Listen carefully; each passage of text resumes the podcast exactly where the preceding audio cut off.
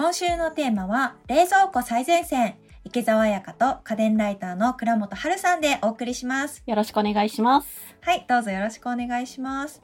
以前シャープ95と96の回で冷凍室と野菜室それぞれを重視した場合の冷蔵庫の選び方をお送りしましたが。はい。その後、冷蔵庫の買い替え謎は されてるんでしょうか？そうなんですよ。冷蔵庫を買い替える機会があって、ええ冷凍室を重視したなるほど。冷蔵庫にしました。ほうほうほう。ちなみにメーカーはどちらのメーカーをええーっと、上の方にえクーラーがついている。あパナソニックですね。あ、そうですね。あの上あれは何でしたっけ？コンプレッサーです。あ、そうですね。上の方にコンプレッサーがついているモデルにしなるほどま。した。あパナソニックのモデルですね。野菜庫と冷凍室がフルオープンになるワンダフルオープンがついてて素晴らしい。そうなんですよ。結構冷凍食品をよく買うので、その冷凍食品を取り出すときにええ、すっごい開くので。そうそうなんですよ最後まで開くって意外になくってですねでもあの池谷さんみたいにコロナ禍で自炊率が高まってるっていう人が多くてですねコロナ禍が始まってから結構冷蔵庫の買い替え需要っていうのは高まってます。あ、そうなんだ。でその流れを受けてかわからないんですが最近ですね各メーカーがすごく力入れているのが冷蔵庫の在庫管理機能なんです。あ、最近よく CM なんかで見ますよ。カメラついてたりとあかしまさにて。まさに今日はそのあたりを やりたいなと思ってます。やっぱりあの共働きの家庭が増えてることで奥ん。さんも旦那さんもどっちも仕事帰りにスーパー寄ってくるみたいな家庭が多くなってるんですよね。うんそうするとあの家にいる人が朝卵があったわって思って家出ても家にいる人が卵食べきっちゃってたとかですね自分がいない間に冷蔵庫の在庫が変わってしまうそういうことを考えると常に今の冷蔵庫の中の在庫を知っておきたいっていうニーズがどうしても出てしまうんですね。確かにそうですよね。これずっと前からこういう機能あればいいのになって思ってました。実はこれ結構前から海外とかでも冷蔵庫用のカメラっていうのの開発はされてたんですよ。あ、そうなんですね。ただ開発の方向性がですね冷蔵庫の中をカメラが撮ってそれを AI が卵残り10個とかですねそういうふうに卵であるとかヨーグルトであるとかそういうものを判別してリスト化したものをスマホとかに送るっていうそういう方向性を考えてるメーカーが多かったんです。確かに便利そうんだけどこの AI の開発がやっぱりうまくいかないんですよ。あの いろんな製品が。う。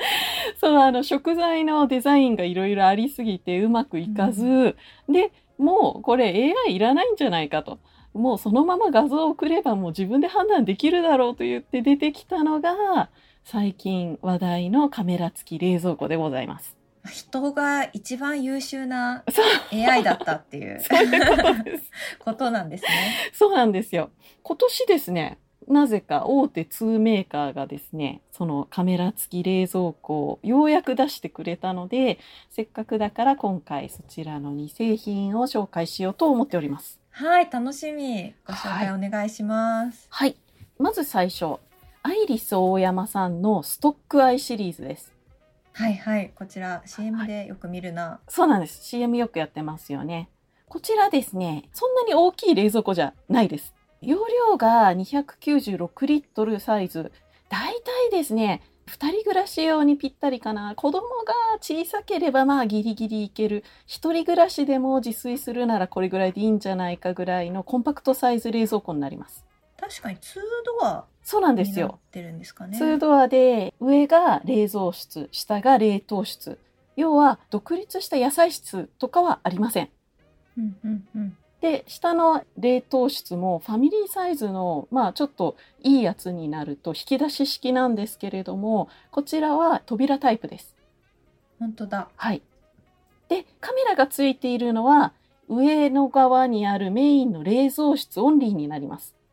なるほど結構いろいろ制限があるんですね。そうですね基本的にカメラって何個もつけると制御の問題とかあとあのコストが上がって値段が高くなると売れなくなるので、そういう問題からも基本的には普通冷蔵室にしかついてないです。なるほど。はい。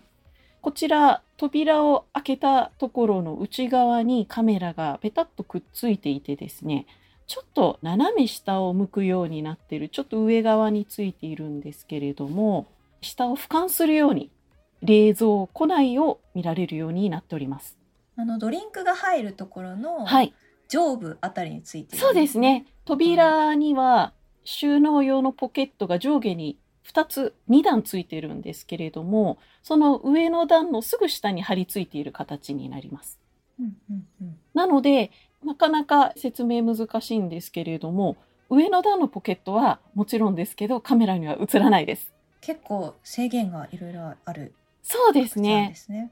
一応すごい視野角の広いカメラなので庫内全体は見えるようになってるんですけれども下のポケットはですね牛乳とかあと2リットルのペットボトルとかの上の方の部分がギリギリ見えるかなっていうぐらいになりますね。うんうんあとこちら野菜庫が独立していないって言ったんですけれども冷蔵室の下側に透明の樹脂製のケースみたいなところよくあの普通の冷蔵庫のチルド室ありますよね、はいはい。ああいう感じで野菜室があるんですけれども透明なので一応うっすらとカメラに映りますじゃあこう目を凝らしてこう記憶を遡ればそうですね何入ってるかわかる。はい例えばトマトだったら色でわかるんじゃないかなっていう 感じです。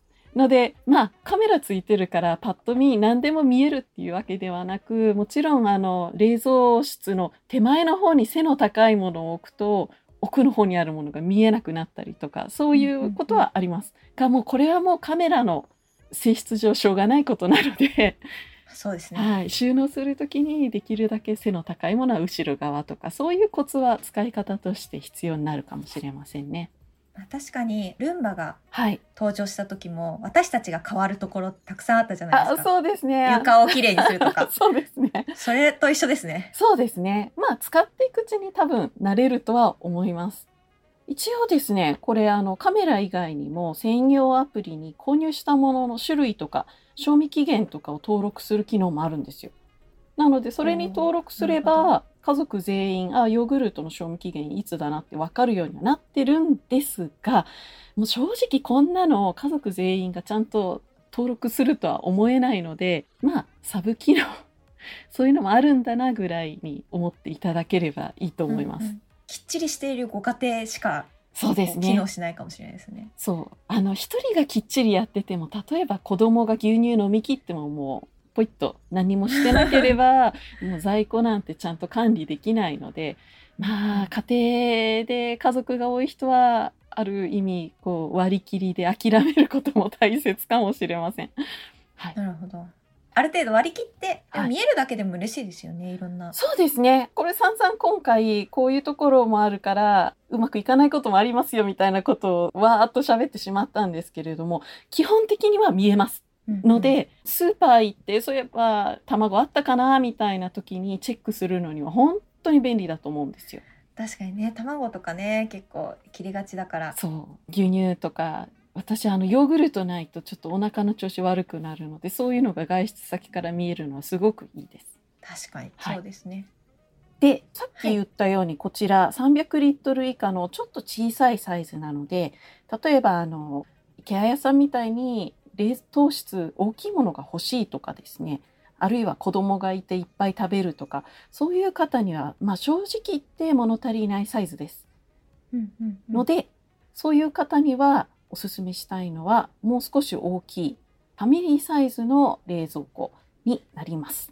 最近はいろんなメーカーから出てるんですね。こうしたカメラ搭載型。えー、とカメラ搭載で大手メーカーから出てるのは今のところさっき言ったアイリスオーヤマとこれから紹介したい日立の2大メーカーになりますね。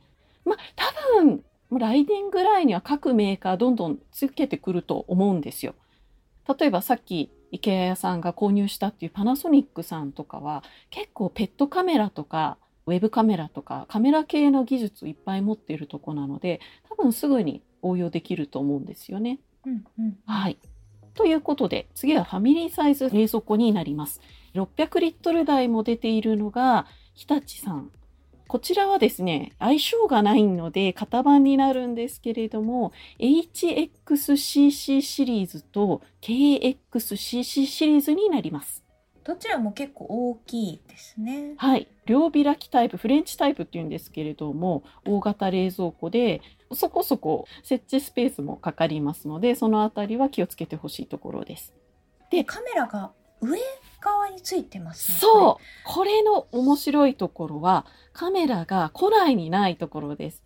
冷蔵庫の一番上に棒みたいなものが出っ張っていてですね、その先にカメラがついてます。すごい。確かに、うん。あの冷蔵庫みたいな冷えたところにカメラを置くとレンズが曇っちゃったりとか結構技術的に難しくそうなんですよ。あの中に結露ができて、回路が濡れちゃうとかそういう問題もあるので、本当は皆さん外に出したいんだとは思うんですよ。ただ、まあ、見た目がどうしてもかっこ悪くなってしまうっていうのはあるんですが今あの写真を見てもらってると思うんですけれども意外に違和感ないデザインでそうですね、はい結構冷蔵庫の上ってなんだかんだなんかこう物を置いちゃったりしそうてですね。雑然とすることが多いのでこはいれく、らいだったら全然、全然可愛いものかなというそうなんですよ。冷蔵庫の中のカメラっていうと結構皆さんあのライブカメラ天気予報の時とかでいろんな地方のライブカメラ出てたりするんですけれどもああいう感じで常にこう最新データを送ってるような思いを抱くかもしれないんですけれども冷蔵庫についている付属するカメラっていうのは扉が開いた時をトリガーに写真を撮るんですよ。まあ確かにずっと撮っておく必要ないですもんね。そうなんです。開いた時にしか状態変わらないから。そうなんですよ。で、ずっとあのデータを通信してると、データ量も大きくなってしまうし、家のその Wi-Fi とか使ってる場合は、Wi-Fi の通信データ容量も取ってしまうということで、本当に扉が開いたタイミングをトリガーとして開けてから5秒後とか3秒後とか、開きっぱなしの場合は3秒ごととか5秒ごととかに連写して、一番最後のデータを送るっていう風になっております。すごいはい。賢い結構気になるのは角度？どれぐらいのものが映るのかみたいな？こちら、さっきのカメラっていうのは扉の真ん中側にあったので、比較的食材を平行に見ることができたんですけれども、こちらの場合、上にあるので、俯瞰したような画質になってしまいます。鳥の目で見たような。なので、上の方の食材のロゴは見えるんですけれども、真正面のロゴがちょっと見えにくいです。あと、うんうんうんえー、と正直言うとアイリス大山さんのストックアイの方が奥の方も見えやすいです。まあ、確かに上についているから結構難しいですよねそうなんですよ。あのどうしてもですね上の方の棚の棚板が邪魔になって下側の奥が見えにくいんですよね。この辺りは本当今後に期待したいところなんですけれども。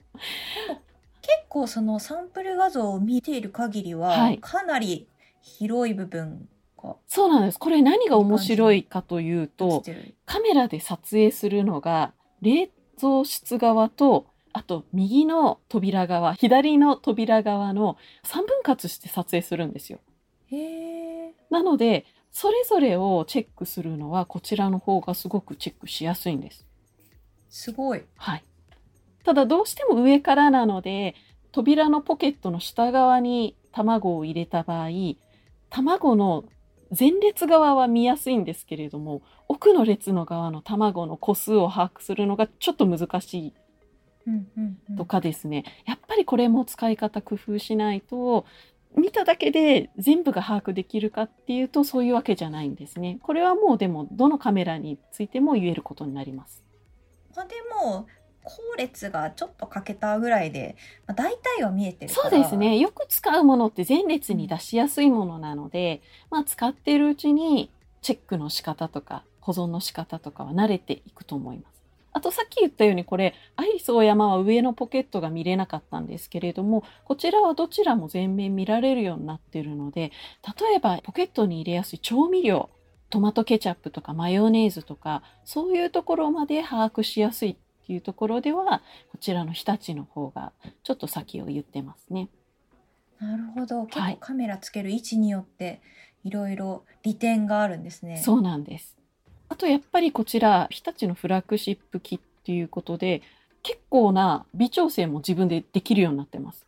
撮影のトリガーは冷蔵室のドアを90度以上開けた時になるんですけれどもその撮影を始める間隔を1秒3秒5秒から選択できたりとかですね撮影の間隔とかも自分で設定できるようになってますう。んさらに実は扉の下の普通は見えないところにボタンがあって自分で撮影をできます。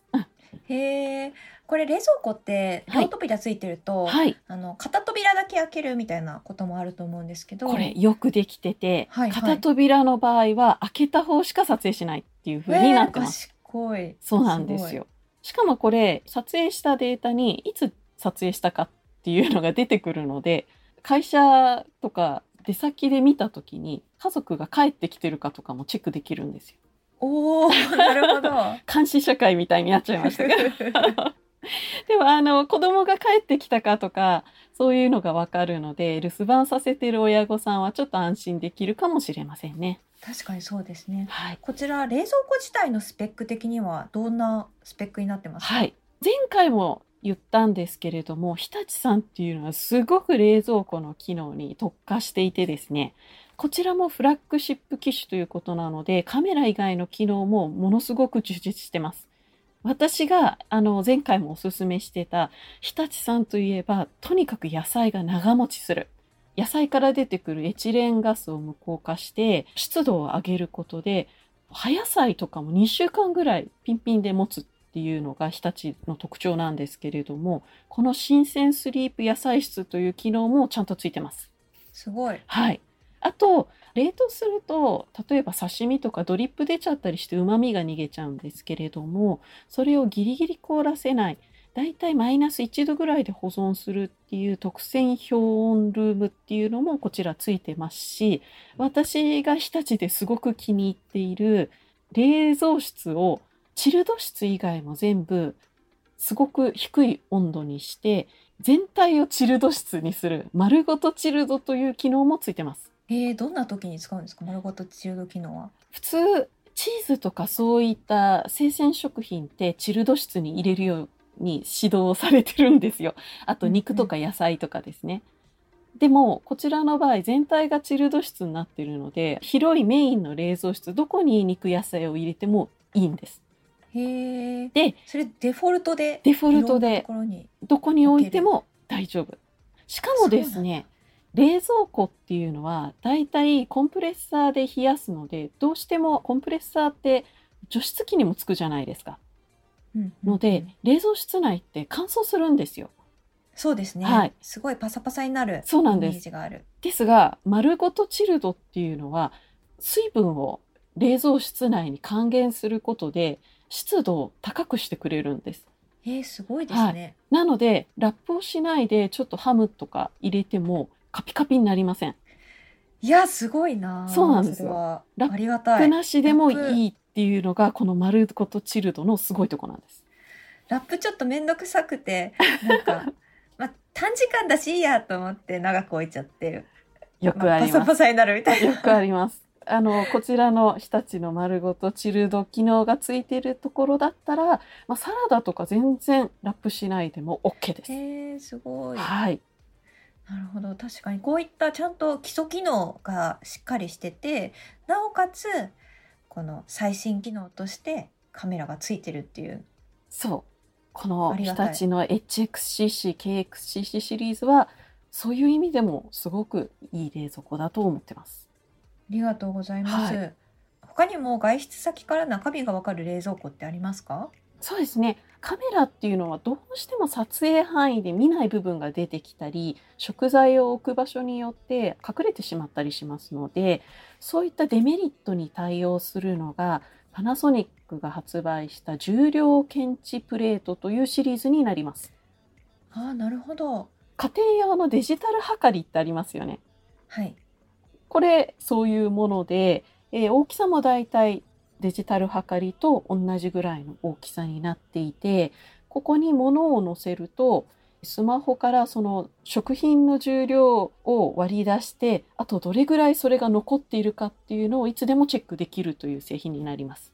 えー例えばこの白いプレートになってると思うんですけど、うんはい。その上に卵入れみたいなのを乗せておくとかはい、あと牛乳を乗せておくとかビールを乗せておくとかいろんなものを乗せてその重さではい、管理してくれるっていう。そうです。さっきあの卵って言いましたけど、うん基本の製品は重量検知プレート NYPZE1 っていうものになるんですが卵ケース付きの NYPZE1B1 っていうのも用意されてます。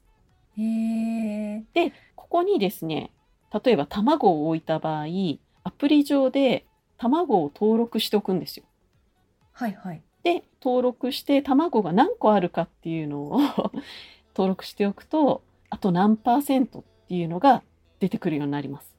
ああじゃあ使う前にはい最初にこの上に載せるものっていうのを登録しておくんですね。ただ一回これ登録しておけば次同じ卵を置いとけば同じデータでいけるので登録し直す必要はありません。まあ確かに大体決まってますもんね。そうなんですこのここら辺に牛乳入れるとか。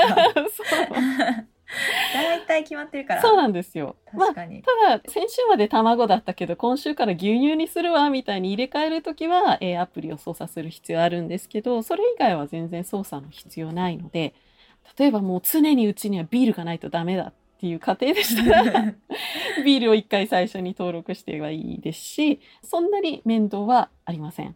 なるほど、はい確かにありがたいかもしれないですね。そうなんですよ。あとあのカメラだと例えば牛乳パックがあるっていうのは分かっても中にどれぐらい残ってるか分かんないじゃないですか。確かに。こちらだとあと何パー残ってるっていうのが分かるので牛乳パックの中にあと20%しかないから買わなきゃとか牛乳パック残ってるけど、えー90以上あるからもう今日はいいなとかそういう微妙な管理ができるようになります。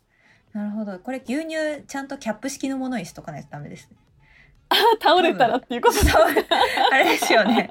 あの縦に そうですみたいなのより横に置くみたいなあのの方が使用イメージに近いんですかね。ああそうですね横の方が積み上げられるという意味ではただそんなに量を必要としないんでしたらまあ縦に置けばいいんじゃないかなっていうところですね。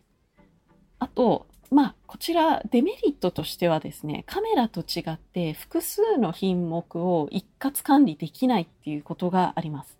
あのうんアプリ上では複数の検知プレートを登録できるんですけれども、まあ、要は管理したい食材があったらその食材の種類分だけ買い足していかなきゃいけないんですよ。なるほど。これリッチピープルしかできない可能性がある。そうですねあの冷蔵庫の中の食材全部を把握したいっていうのはかなり現実的じゃないです。まあ、そういう方はカメラを買って、そうですねそうだこれが切れてたら死ぬみたいな食材がある方は、こういったので管理する。そうですね。あの、これに関してはうち切らしやすいけど切らしたくないみたいなものがある場合は、この重量検知プレートがすごくおすすめですね。あの、冷蔵庫ごと買い替える必要もないので、手軽に導入できるっていうところもいいですしね。確かにそうですね。はい。前に紹介していただいたのは、どちらも冷蔵庫自体を買い替えないとえいえけなかったですけど、これは後から追加できますかね。なんですよ。なので、外で使えるっていうことでですね、もちろん食品以外のものも使えます。実は私これ一時使ってたんですけれども、洗濯機の洗剤あ確かにいいかも洗濯そうなんですよ。洗剤私すぐに切らしてしまうので、洗剤に関してはすごい便利でした。あとですね、結構友人が使ってたのがコピー機のコピー用紙。へえ。なんかあのーやっぱり家電ライター仲間ということで、ライターなので紙をよく使うんですよ。うんうんうんうんで、このコピー用紙をとりあえず乗っけといてですね、どれぐらい残数があるかいつでもチェックできるようにしてるっていう人がいました。へーえはいちなみになんですけど結構卵とかそういう食品だったら多分デフォルトでええアプリ側で設定できると思うんですけどあそういうこちら自分で好きなもの設定できます。大丈夫自分です。きなものはいを設定できるんですね。はい。で、まあ、パーセントで出すので、そこら辺は、まあ、臨機応変に5%以下になったら買い足すとか、10%以下になったら買い足すとかって言って決めれば、普通に使えます。なんだって。あ、じゃあもう100%の状態でとりあえず登そうです録して。。100%で登録して、残数いくらっていうのが分かるようにするというものだと思っていただければ。わかりました。はいありがとうございます。結構いろいろ使えそうですね。そうですね。使い方は、あの、ユーザー次第だと思っております。はい。今回いろいろ紹介してきましたが、ね、こういう冷蔵庫の中身とかいろんなものを管理したい需要っていうのは高まってきていると思うのそうでですね。検討している方はぜひこの情報を参考にしてみてください。ありがとうございましたあ。りがとうございます。今回は冷蔵庫最前線最新機能編をお送りしました。家電最前線では番組への感想もお待ちしています。番組で紹介された家電を買ってみましたという感想や、こんな家電を取り上げてほしいなどのリクエストも大歓迎です。ツイッターでハッシュタグ家電最前線をつけて投稿してください。また、番組のフォローもぜひお願いします。最新話が配信されるたびに通知を受け取れますので、聞き逃すことなく家電の最新情報をチェックすることができます。お聞きのポッドキャストアプリで家電最前線をぜひフォローしてみてください。そして最後に番組からリスナーの皆さんへのプレゼントのお知らせです。5月のプレゼントは、シャープ129ベンキューの最新プロジェクター特集の回でご紹介したベンキューのプロジェクター GV30 です。1名の方にプレゼントします。応募にはキーワードが必要です。今回のキーワードは、極上の映像体験です。お聞きのポッドキャストアプリの番組概要欄、または番組のホームページやツイッターのプレゼント応募リンクからご応募ください。番組プレゼントの応募フォームからも感想を送れますので、ぜひこちらからも感想をお寄せください。締め切りは6月15日水曜日です。次回は冷蔵庫最前線の続編。今注目されているセカンド冷蔵庫を紹介していただきます。お楽しみに。倉本さん、次回もよろしくお願いしますよ。ろしくお願いします。